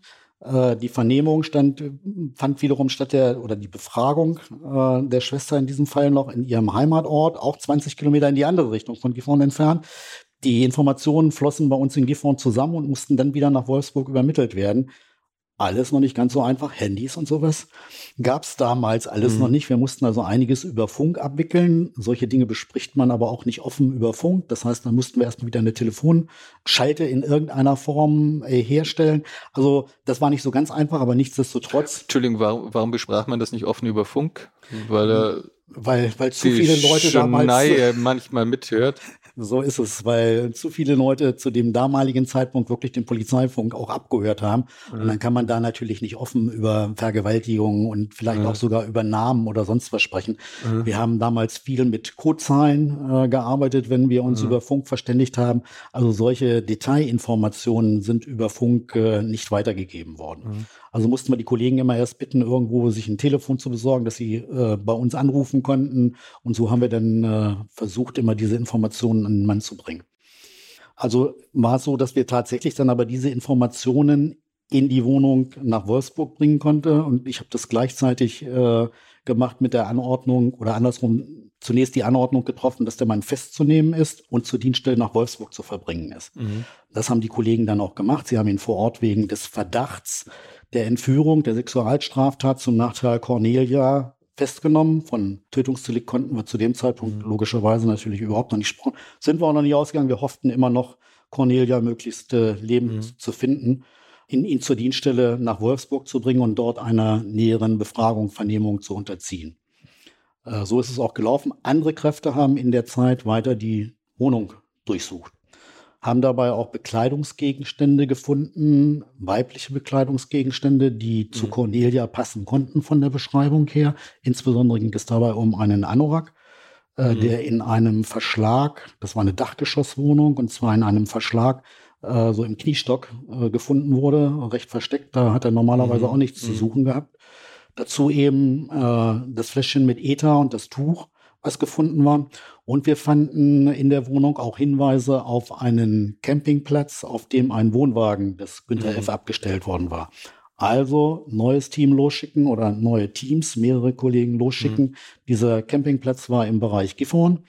Äh, also Kollegen dorthin, Campingplatz so schnell wie möglich durchsuchen, insbesondere den Wohnwagen durchsuchen. Vielleicht ist Cornelia ja dort. Das war immer noch unsere Hoffnung. Vielleicht mhm. ist sie da gefangen mhm. gehalten worden, wie auch immer. Also wir hatten zu dem Zeitpunkt, als wir das kriegten, wieder Hoffnung, sie dort vielleicht lebend zu finden. Und parallel ist wiederum die Befragung oder Vernehmung des äh, mhm. Beschuldigten. Wir hatten ihn in diesem Stadium zum Beschuldigten gemacht, ist weitergeführt worden. Und er hat jetzt dann, nachdem er vorher jeglichen Kontakt zu Cornelia auch bestritten hatte bei der Erstbefragung in der Wohnung, hat er in seiner Vernehmung auf der Dienststelle dann eingeräumt, dass er sie tatsächlich in dem Ort dort getroffen hatte, dass sie zu ihm ans Auto gekommen wäre, weil sie ihn erkannt hätte und hätte ihn angesprochen. Und er habe dann gesagt, nee, man könnte ja noch irgendwo was trinken gehen und könnte ein bisschen Musik hören bei sich, hat er auch von seinem Campingwagen äh, erzählt. Und sie sei dann zu ihm ins Auto gestiegen und gemeinsam sei man eben zu diesem Wohnwagen auf dem Campingplatz gefahren, hätte dort was getrunken, hätte Musik gehört und äh, sei auch zum Austausch erster oberflächlicher Zärtlichkeiten mhm. gekommen. Noch nicht irgendwo Geschlechtsverkehr oder so, aber schon erste Zärtlichkeiten. Und man sei übereingekommen, noch zu ihm in die Wohnung nach Wolfsburg zu fahren. Auf dem Weg dorthin äh, hätte man Halt gemacht im Bereich Isenbüttel. Äh, und zwar hm, verläuft dort der Elbe-Seitenkanal, mhm. der über eine Straße, über eine Landstraße geführt wird. Äh, der ist hochgebaut quasi mhm. Äh, als Kanal. Und dort gibt es einen Parkplatz. Dort habe man angehalten und sei hochgegangen zum Kanal. Da führen, weiß das natürlich heute, 47 Treppenstufen Aha. führen dort hoch zum Kanal. und man sei dort oben gewesen und dort sei es dann zu einem Streit gekommen. Und im Verlaufe dieses Streites sei Cornelia gestolpert und äh, sei in den Kanal gefallen. Ja, und er habe sie dann nicht mehr gesehen. Er sei davon ausgegangen, naja, die ist da irgendwo wieder rausgekrabbelt mhm. und äh, ist dann weg, äh, weil man sich eben mhm. gestritten hätte und sei weggegangen. Der Kanal? der Kanal ist äh, 55 Meter breit mhm. und 4,50 Meter tief. Okay, also da mal so eben auf die andere Seite rüber. Äh, eigentlich nicht möglich. Es gibt da auch sogenannte Spundwände, also rauskrabbeln ist da auch nicht so ganz, ganz einfach möglich. Ich weiß diese Daten auch deshalb so gut, weil er in einem zweiten Fall dieser Kanal nochmal eine Rolle spielte. Wir haben da später nochmal eine Leiche gefunden. Aber ja, über den Fall hatten wir schon in, hatten wir in unserem ersten Podcast gesprochen. Ne? Ja, ja, wir haben den sowohl im Podcast schon mal besprochen, er ist auch schon mal im Heft erschienen. Also von ja. daher kann ich nur jedem ans Herz legen, vielleicht sich das nochmal anzuhören oder nachzulesen. Aber dieser Kanal, wie gesagt, dass sie da reingefallen war, äh, das war natürlich von Anfang an sehr, sehr unwahrscheinlich und vor allen Dingen auch seine Aussage, dass sie da rausgekrabbelt ist und äh, nichts Es war Januar. Wir sind im Januar. Wir sind im Januar. Es war kalt. Es war äh, in der Nacht waren so um die null Grad herum. Und das heißt, das Wasser hatte auch eine Temperatur von drei, vier Grad. Mhm. Äh, also da jemand ins Wasser fallen und dann wieder rauskrabbeln und vielleicht nass dann irgendwo durch die Gegend und nach Hause zurück, das ist etwa äh, so von ihrem Wohnort 30 Kilometer entfernt äh, mhm. gewesen. Also das ist alles sehr, sehr unwahrscheinlich Klingt gewesen, sehr was er uns da Auch die ganze Begegnung, die er schildert, ist ja die, absolut. Auch, auch, was sagt er denn, warum sie zum Streit gekommen? Ja, das hat er auch nicht näher ausgeführt äh, in dieser ersten, sondern man hätte sich dann gestritten, dass sie nach Hause wollte. Er wollte sie äh, mitten in die Wohnung nehmen und darüber sei es dann irgendwo zum mhm. Streit gekommen. Eigentlich sehr lapidar, richtig schlüssige Erklärungen konnte er da nicht abgeben. Mhm. Aber für uns war es eben so, okay, äh, er behauptet, sie ist da rausgekrochen. Äh, ja, wir hatten immer noch nichts so richtig. Mhm. Ähm, die Kollegen haben ihn dann mitgenommen Richtung Gifhorn äh, von Wolfsburg aus und er hat dann auf diesem Weg auch die Stelle gezeigt, wo das Ganze passiert mhm. sein soll. Also nicht, weil man ihm die Geschichte abgenommen hätte, sondern weil man dachte, da irgendwas hat es vielleicht mit diesem Ort auf sich, auch wenn es mit höchster Wahrscheinlichkeit nicht das ist, was er erzählt. Ja, das ist so der, der Punkt, dass man dann natürlich auch guckt, Mensch, wenn wir jetzt vor Ort sind, vielleicht äh, widerspricht er sich, es irgendwelche Widersprüche aufzeigen aus der Schilderung, weil das gar nicht passt zu dem, was er da erzählt ja, okay. hat, dass die Örtlichkeit ja. nicht dazu passt. Auf der anderen Seite aber auch vielleicht eine Reaktion noch hervorrufen bei ihm, die vielleicht dazu führt, dass er eine wahrheitsgemäße Aussage macht, weil diese Aussage hat ihm den haben die Kollegen ihm damals absolut nicht abgekauft. Mhm. Zumindest was den Ablauf der Dinge anbelangte. Da habe ich ihn übrigens dann das erste Mal äh, auch selbst zu Gesicht bekommen, weil die Kollegen äh, haben das natürlich mitgeteilt, äh, wie der Stand der Dinge ist aus Wolfsburg und haben gesagt, wir fahren jetzt mit ihm zu der Stelle, dass er uns das zeigt. Vielleicht finden wir da ja auch noch irgendwelche Spuren und sowas, mhm. sodass wir mit weiteren Kräften aus Gifhorn quasi auch dorthin gefahren sind und uns äh, dort getroffen haben. Und wie gesagt, dort habe ich, ich ihn das erste Mal gesehen. Er war da eigentlich recht kühl, man könnte sagen emotionslos, hat da vor Ort auch nochmal gezeigt, hier ist das passiert und hat äh, die Situation nochmal geschildert. Ja, und hier haben wir gestanden und ja, dann haben wir uns so ein bisschen gekabbelt und äh, haben gestritten und ich habe sie auch angefasst und dann, ja, und dann ist sie aber hier ausgerutscht und ist da in den Kanal gefallen. Also emotionslos, also einmal jetzt gar keine Reue für die Tat, die ja wohl schon sehr stark im Raume steht, aber auch emotionslos, äh, dass er irgendwie gar nicht so angstvoll auf sie wirkte. Ja. Ich meine, der müsste ja eigentlich das Gefühl gehabt haben, jetzt, oh, jetzt geht's mir langsam an den Kragen. Nein, das, äh, das Gefühl hat er überhaupt nicht vermittelt, sondern er hat das so, so geschildert, so nach dem Motto, ich konnte ja nichts dafür und die ist da dann reingefallen und da ist doch nicht meine Schuld, dass sie da reingefallen mhm. ist und, äh, ja, und was dann passiert ist. Ja, und warum haben sie denn dann nicht noch hier irgendjemanden geholt, Hilfe geholt oder so. Mhm. Ja, ich bin davon ausgegangen, die ist da ein paar Meter weiter getaucht und ist wieder rausgekrabbelt und ist dann abgehauen, weil sie mit mir nichts zu tun haben wollten, weil wir uns ja gestritten hatten. Also es war schon, ja, ne, also wirklich so ein, so ein, so ein Verhalten, wo einem das Messer in der Tasche aufgehen konnte. Aber äh, in solch einer Situation zeigt man das natürlich überhaupt nicht, sondern man bleibt genauso kühl und ruhig äh, möglichst, äh, sagt ihm natürlich Fällt, deutlich. Fällt einem das leicht? Ich meine, Sie sind, was haben wir jetzt, wie viel Uhr haben wir jetzt ungefähr? Ja, es war dann so um die drei Uhr etwa. Um die drei Uhr, das heißt, Sie sind. Ja, morgens um acht in Dienst angetreten, wenn man so will. 17 Stunden, die Sie unterwegs sind, Adrenalinspiegel sehr hoch. Wie leicht fällt es einem da noch ruhig zu bleiben?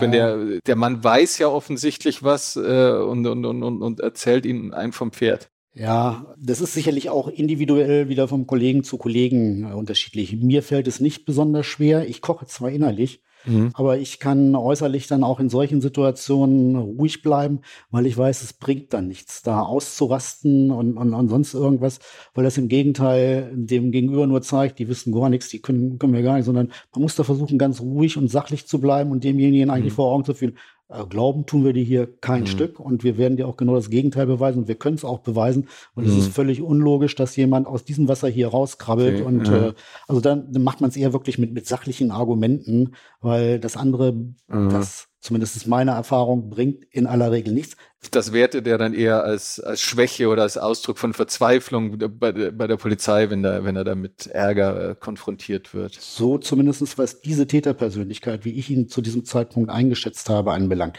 Es gibt ganz andere Persönlichkeiten, wo man durchaus auch mal ausrasten darf und vielleicht auch mal lauter werden muss, um sie zu überzeugen. Äh, aber wenn ich da solch einen emotionslosen Menschen vor mir habe, mhm. der im Grunde genommen jetzt äh, mit einer Überreaktion meinerseits äh, konfrontiert wird, dann sieht er nur, das ist Schwäche, mhm. was der da zeigt, äh, das bringt überhaupt nichts. Äh, dann fühlt er sich überlegen und genau das soll nicht passieren, sondern im Gegenteil, er muss immer das Gefühl haben, die Polizei ist mir überlegen. Es gibt ja da einen äh, berühmten Fall aus, aus Frankfurt, die Entführung von Jakob von Metzler, in der dann ein hochrangiger Polizeibeamter dem Täter auch mit Folter gedroht hatte weil eben ja auch noch im Raume stand, der Junge lebt noch und bisschen ähnelt ja diese Situation auch, die, vor der Sie stehen. Sie haben immer noch die vage oder die leichte Hoffnung, ähm, dass Cornelia noch leben könnte. Können, können Sie das nachvollziehen, das Verhalten dieses Beamten, dass er ihn da auch versuchte, mit illegitimen Druckmitteln zu einer Aussage zu bewegen? Also moralisch nachvollziehen kann ich das auf jeden Fall. Das ist natürlich, wenn es um das Leben eines Kindes geht und ich äh, habe vielleicht hier noch die Möglichkeit, das äh, Kind zu retten und drohe Gewalt an. Ich übe ja keine Gewalt an, aus, sondern ich drohe die Folter an. Dann kann ich das moralisch nachvollziehen, wenngleich ich es auch nicht gutheißen kann und ich es auch nicht machen würde. Weil das ist schon so, so ein Punkt. Ich sage, wir dürfen uns als Polizei nicht auf die Seite des Unrechts begeben. Und das ist Unrecht da äh, beißt die Maus äh, keinen Faden ab. Das ist einfach Unrecht. Und da bin ich absolut dagegen, das zu tun. Und ich kann auch, selbst wenn ich das ja eigentlich nur androhe und vielleicht auch gar nicht machen will, dass ich mhm. selbst Gewalt ausübe. Aber selbst die Androhung ist schon nicht rechtens und ich bin ein Mensch, der sagt, nein, wir als Polizei müssen auf dem Boden des Rechts bleiben. Wir dürfen uns nicht auf die andere Seite begeben und deshalb wäre es für mich auch kein Thema aber moralisch natürlich absolut verständlich. Das ist, äh, ne, wenn ich da, in dem Fall ging es ja auch um ein noch kleineres Kind eigentlich habe und die Wahrscheinlichkeit, mhm. dass es noch lebte, war noch größer, als wir es jetzt hatten, da in das Wasser gefallen, dass äh, Cornelia noch lebte, war eher sehr, sehr unwahrscheinlich. Wobei ja im Rahmen stand, dass die Geschichte überhaupt gar nicht stimmt. Klar, dann hatten wir noch also die Hoffnung, dass, dass, den, äh, des sie auch nicht im Wasser läge wenn Sie jetzt von diesem sehr kalten Tätertypus erzählen und gleichzeitig geht es ja auch um eine Tat, die äh, möglicherweise sehr, sehr furchtbar ist, das steht ja im Raume. Was ging Ihnen in Ihrer Arbeit mehr unter die Haut? Das Leid der Angehörigen beziehungsweise auch der Opfer, die, wenn sie überlebt haben, davon erzählen konnten oder die sie selber gesehen haben oder auch bei äh, Tötungsdelikten, wo man das sich durchaus vorstellen kann, oder die Kälte dieser, dieser Täter, die ja ganz schwer nachvollziehbar ist. Was ging da mehr unter die Haut? Also es war immer die Seite der Opfer, die mich da wesentlich mehr beeinflusst und beeindruckt hat als die Täter. Und das ging auch echt unter die Haut, wenn man das so mitkriegt, äh, welche Gefühle da eine Rolle spielen, wie sie auch herausbrechen. Das ist übrigens auch gänzlich unterschiedlich, dass manche äh, Leute zunächst mal auch fast emotionslos wirken in der ersten Phase, gar nicht großartig Emotionen zeigen können.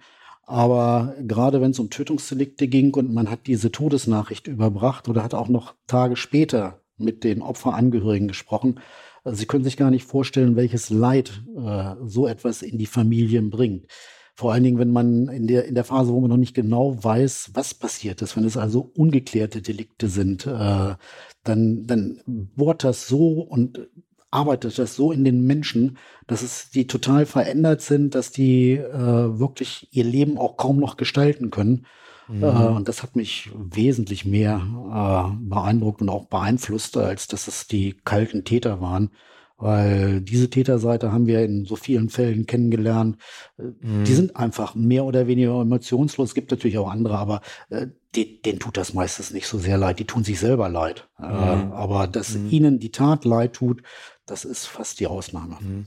Naja, ich, ich meinte jetzt gar nicht, dass sie Mitgefühl mit den Tätern hätten, sondern, sondern diese, diese Kälte ist ja, kann ich mir auch vorstellen, schwer zu ertragen, wenn er dann, also gerade im, im Gegenzug, Sie, Sie, Sie kennen die Angehörigen, Sie, Sie haben mit denen gesprochen, Sie wissen, was, welche Ängste die jetzt ausstehen und, und, und wenn sich die Ängste bewahrheiten, wie ihr Leben dann äh, in sich zusammenbricht mhm. und dann haben Sie jemanden gegenüber, der, der das ganz äh, mechanisch zu betrachten scheint.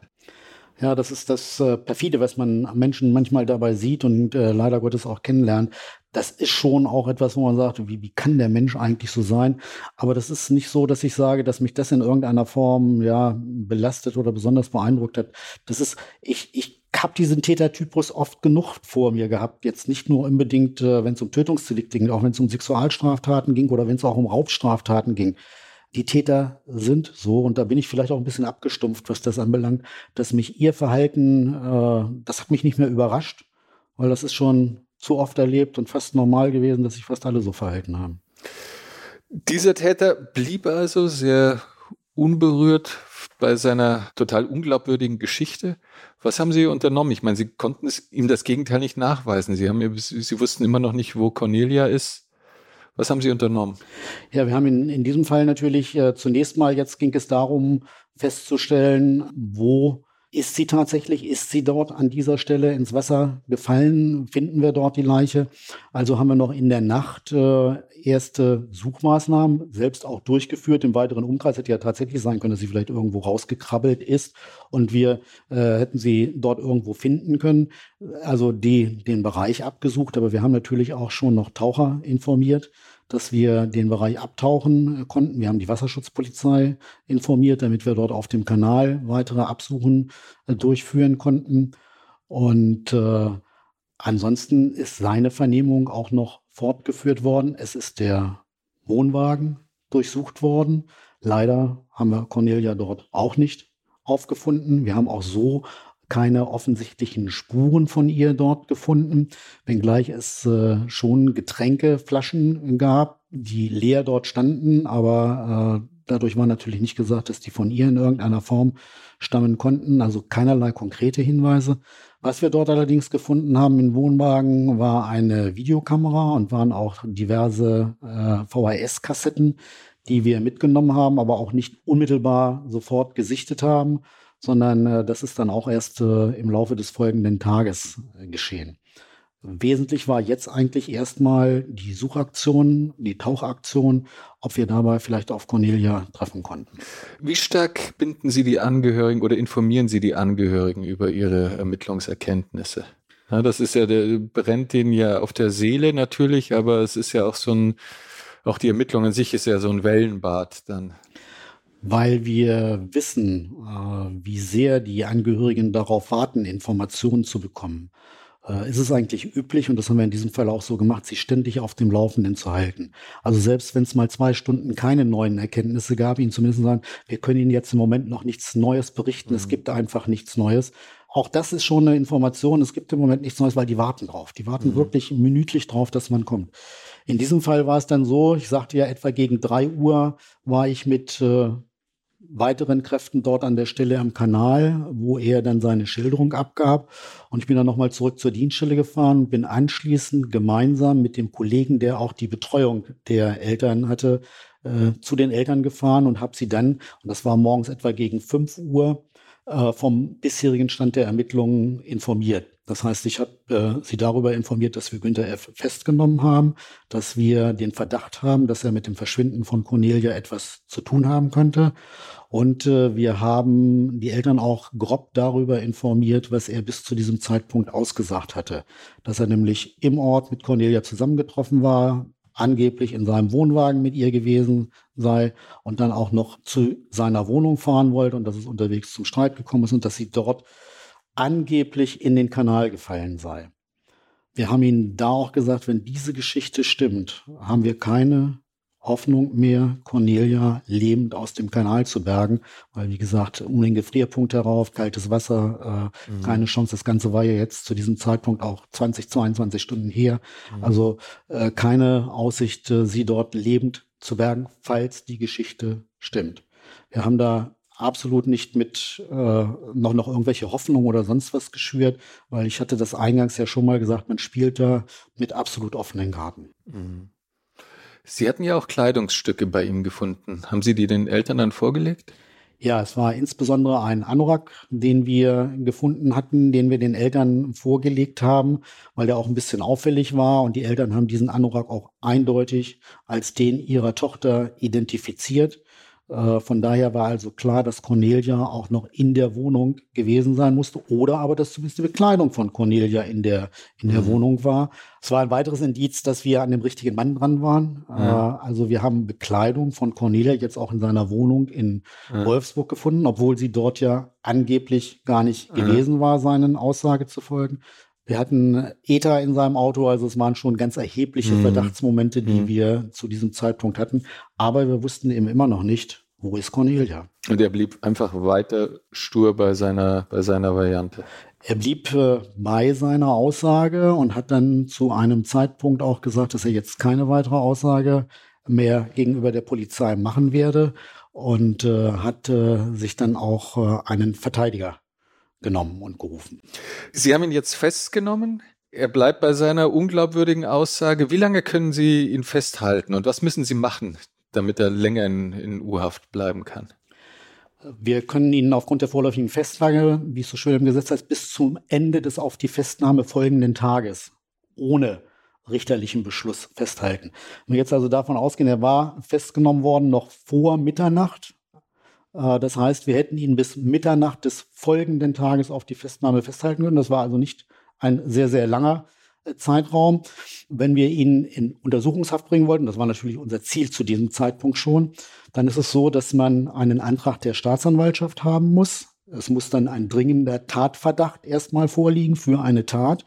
Die Staatsanwaltschaft beantragt die Untersuchungshaft und das Amtsgericht, äh, in diesem Fall unser Amtsgericht in Gifhorn, das Tatortamtsgericht nämlich, erlässt dann gegebenenfalls einen Haftbefehl beziehungsweise führt eine Verhandlung äh, durch, um dann zu entscheiden, Haftbefehl oder nicht Haftbefehl. Das war in diesem Fall noch eine sehr, sehr kritische Situation, weil wir hatten im Moment einen Vermisstenfall. Wir hatten äh, bedingt durch die Aussage des äh, Günther F.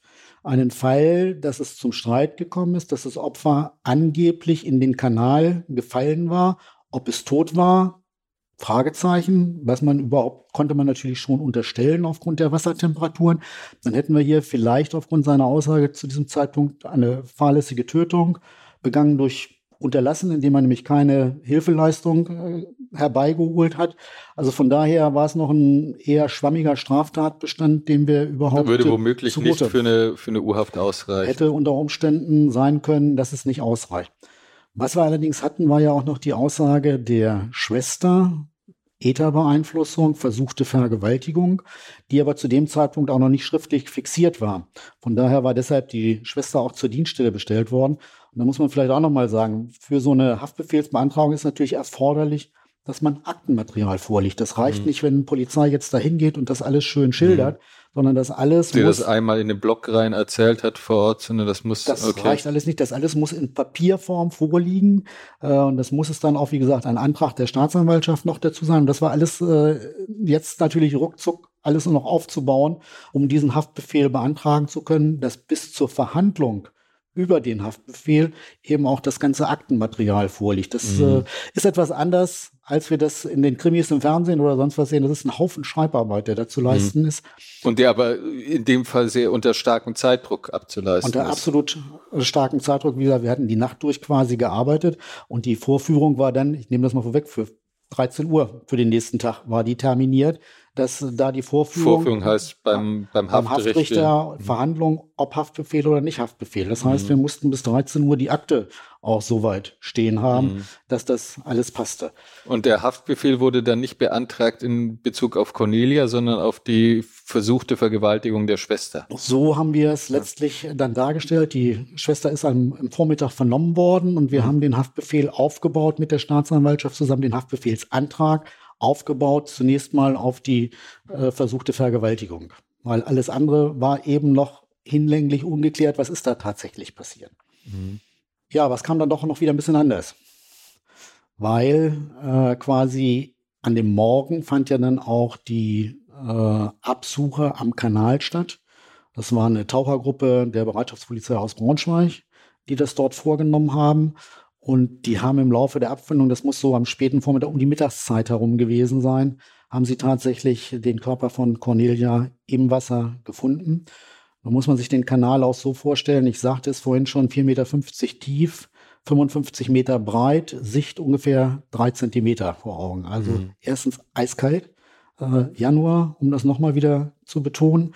Äh, und alles nur mit Tasten möglich. Sehen mhm. konnte man dort unter Wasser nichts, aber sie haben auch relativ dicht äh, am Uferbereich und auch in etwa in dem Bereich, den der Beschuldigte in der Nacht gezeigt mhm. hatte, äh, den Körper gefunden, haben ihn dann dort bergen können und äh, haben ihn dann eben auch nach draußen bringen können. Ich bin dann selbst auch noch kurz da gewesen, habe mir die Situation dort angeschaut, habe auch eine erste Leichenschau mit den Kollegen durchgeführt. Es waren oberflächlich keine Verletzungen zu erkennen, es war eine leichte Rötung zu erkennen. Was allerdings auffällig Leichte Rötung wo? Leichte Rötung so im Halsbereich, ah, im, im, Kopfbereich. Eventuell das äh, Würgen, Schlagen hindeuten könnte. Ja, war aber war wirklich so leicht, dass man das auch nicht mal äh, direkt als Würgemale kann man schon erkennen. Die kann ja. man auch unterscheiden. Dann hätte man auch in den Augen noch was gesehen.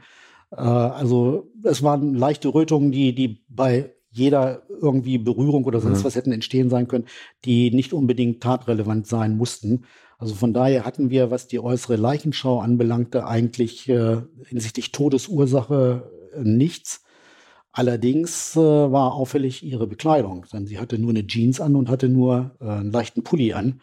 Äh, und das war natürlich schon auffällig. Jetzt mal zu seiner Geschichte. Wer geht an einen Kanal, bei Minustemperaturen mit Jeans und einer leichten äh, Pullover und dann eben 47 Stufen da hoch und um sich da am Kanal auf. Also das, das passte auch schon nicht zu seiner mhm. Beschreibung, sondern dann ziehe ich mir natürlich meinen Anorak an, den ich dabei habe, wenn ich rausgehe. Also das sprach schon gegen ein freiwilliges, äh, sich auf diesen Deich quasi des Kanals zu begeben. Mit diesen Informationen, dass wir die Leiche gefunden hatten und dass äh, eigentlich seine Schilderung dazu nicht passen konnte, bin ich dann unmittelbar vom Leichenfundort zum Amtsgericht gefahren und bin quasi in die Verhandlung über äh, den Erlass des Haftbefehles geplatzt und habe den äh, Beschuldigten im Beisein seines äh, Anwalts, den er da auch dabei hatte, dann mit dieser Situation konfrontiert. Also auch vor dem, vor dem Haftrichter. Vor dem Haftrichter auch, ja.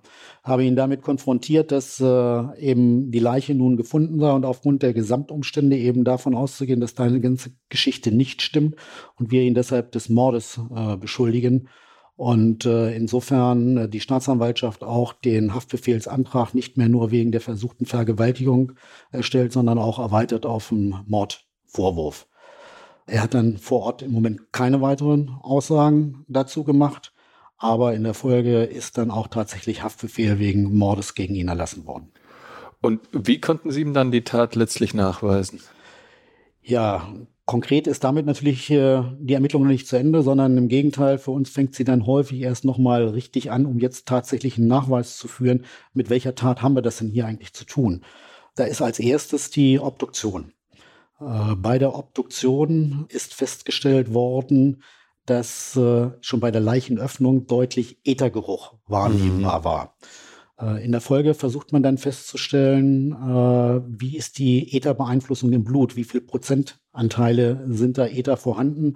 Und da gibt es dann natürlich wieder Rückschlüsse darauf, wie benommen jemand durch diese Ätherbeeinflussung ist oder nicht. Also Äther war zum einen da, das Ergebnis dieser zweiten Untersuchung lag natürlich erst Tage später vor, aber wir hatten die Ätherbeeinflussung auf jeden Fall. Und es war festgestellt worden, dass Wasser in der Lunge war. Mhm. Das heißt, das Opfer muss noch gelebt und geatmet mhm. haben, als es mit mhm. dem Wasser in Berührung kam. Also das Opfer lebte noch, als es mhm. in den Kanal kam.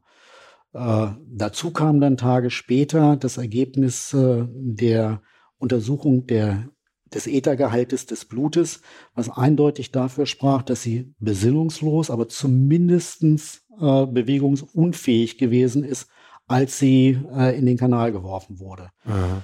Das bedeutete gleichfalls, sie kann niemals allein die 47 Treppenstufen. Kein, kein Unfall gewesen nein, sein. Sie kann nie allein die Treppenstufen zum Kanal hochgegangen sein.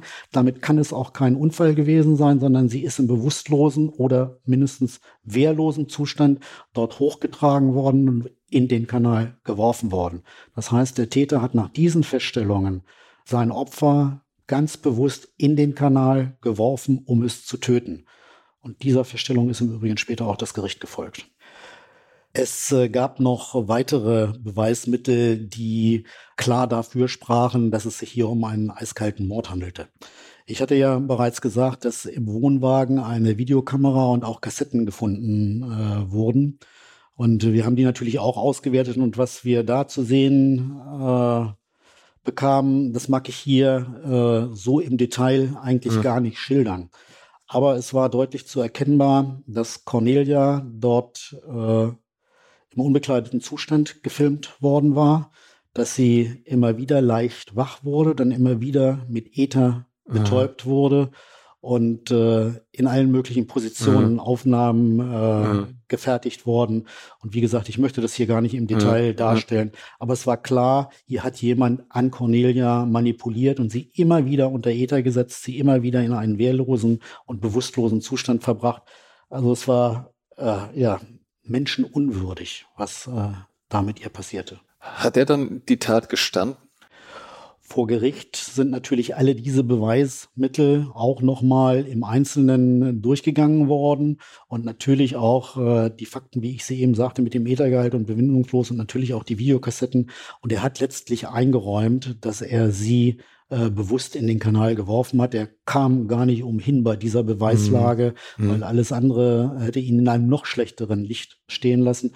Und er hat eingeräumt, dass er sie dort in den Kanal geworfen mhm. hat. Er hat auch eingeräumt, dass er Angst hatte, dass äh, sie ihn anzeigen würde. Also mhm. zur Verdeckung dieser vorhergehenden Straftaten, wie es äh, im Tatbestand des Mordes im Strafgesetzbuch heißt, hat er sie getötet, sodass hier die mordqualifizierenden Merkmale mehrfach erfüllt waren. Mhm. War da irgendwas von, von Reue zu spüren?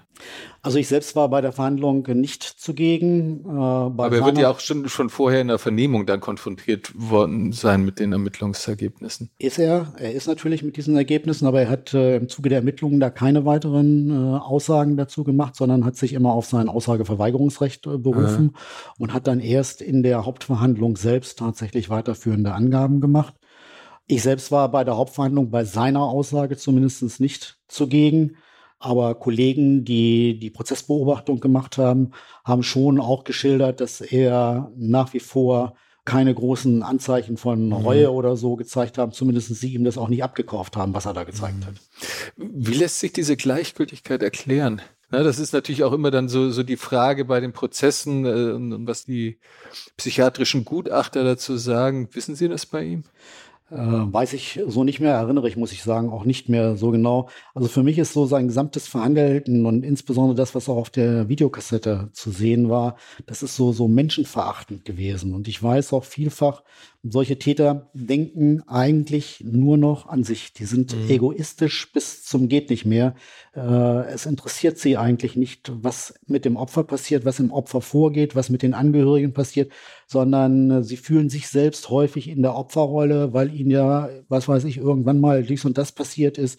Und weil auch solche Aussagen kommen ja gerade bei Sexualstraftaten immer wieder, die durch das Opfer gereizt worden sind oder sowas. Mhm. Das alles lag hier nicht vor. Das ist einfach.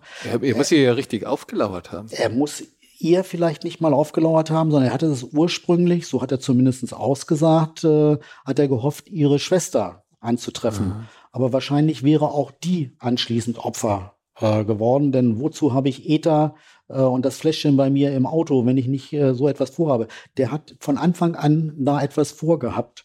Und wenn nicht Cornelia, wäre es vielleicht auch irgendjemand anders gewesen, der zufällig da vorbeigekommen wäre, wäre vielleicht zufällig Opfer geworden. Aber ich denke mal, die Hauptzielrichtung war ursprünglich äh, die Schwester von Cornelia. Und warum hat er sie getötet? Wie hat er das äh, erklärt? Begründet hat er die Tötung letztlich damit, dass äh, sie ihn angezeigt hätte und er befürchtete eben diese Anzeige, dass das bei ihm zu einer empfindlichen Freiheitsstrafe äh, geführt hätte, dass er einmal ja vorbestraft wegen Sexualstraftat, einmal vorbestraft wegen versuchten Totschlags, jetzt wegen einer Sexualstraftat erstens eine ganz, ganz heftige Freiheitsstrafe bekommen hätte und natürlich auch die Sicherungsverwahrung im Raum gestanden hätte. Mhm. Und das war für ihn der Grund, nein, ich will nicht mehr bestraft werden und äh, Deshalb äh, eher das Opfer umbringen, als dass ich selbst Gefahr laufe, hier nochmal ins Gefängnis komme. Es ist ja auch eine sehr ausgefeilte Vorgehensweise. Hatten Sie den Verdacht, dass er möglicherweise schon andere Taten begangen hat? Also er hat es einmal bei der Schwester ja versucht, also das wäre dann äh, zweimal in seinem mhm. ganzen Leben, dass er das gemacht hätte. Ist das wahrscheinlich? Oder ist es nicht auch wahrscheinlich, dass er, dass er das vielleicht sogar schon, schon andere Taten begangen hat? Stand das damals im Raum? Das erschien uns sehr wahrscheinlich, dass er weitere Straftaten begangen hat. Wir haben das auch überprüft. Das heißt, wir haben seinen Lebensweg nochmal nachvollzogen, ob es dort rechts und links dieses Weges irgendwelche vergleichbaren Taten gab. Da haben wir nichts feststellen können. Äh, es gab dann zu dem damaligen Zeit einen vergleichbaren Mordfall im Bereich Schwerin, dass dort nämlich auch ein Opfer eines Sexualmordes offensichtlich mit Ether betäubt worden war. In diesem Fall hatte man allerdings Sperma gesichert äh, mhm. und äh, diese Spermaspur passte nicht zu ihm, so dass er da als äh, Täter ausgeschieden wurde.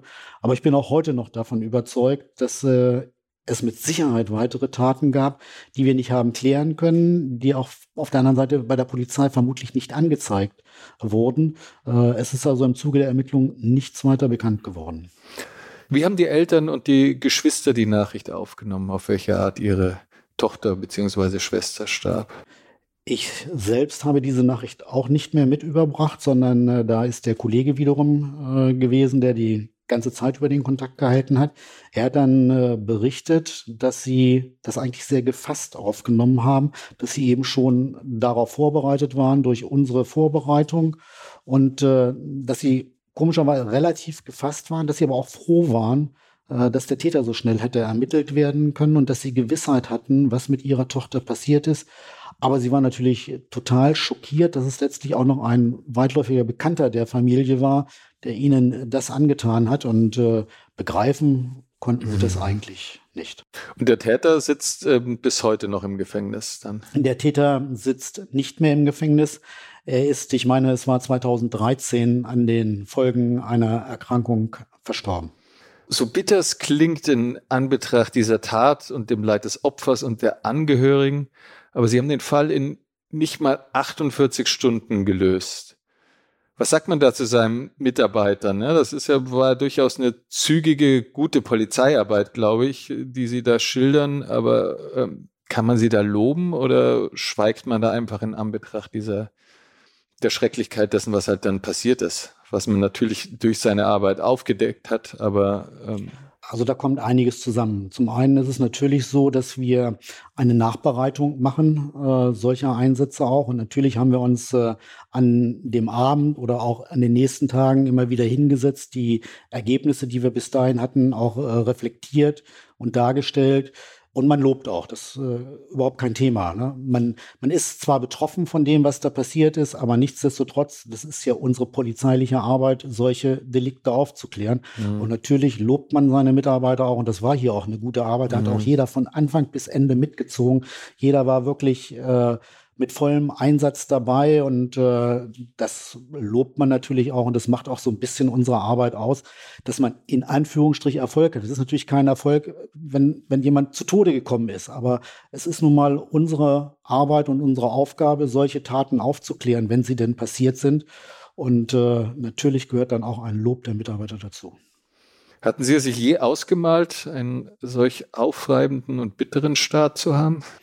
Nein, das hatte ich mir bei weitem nicht ausgemalt. Auf der anderen Seite war mir natürlich als zu diesem Zeitpunkt ja durchaus schon erfahrenem Kriminalisten äh, bekannt, dass mir das jeden Tag passieren konnte und dass Mord auch zum Alltagsgeschäft eines Kriminalisten gehört, dass eben auch die schrecklichsten Straftaten uns begegnen können äh, in unserem Berufsleben und wir damit leben müssen.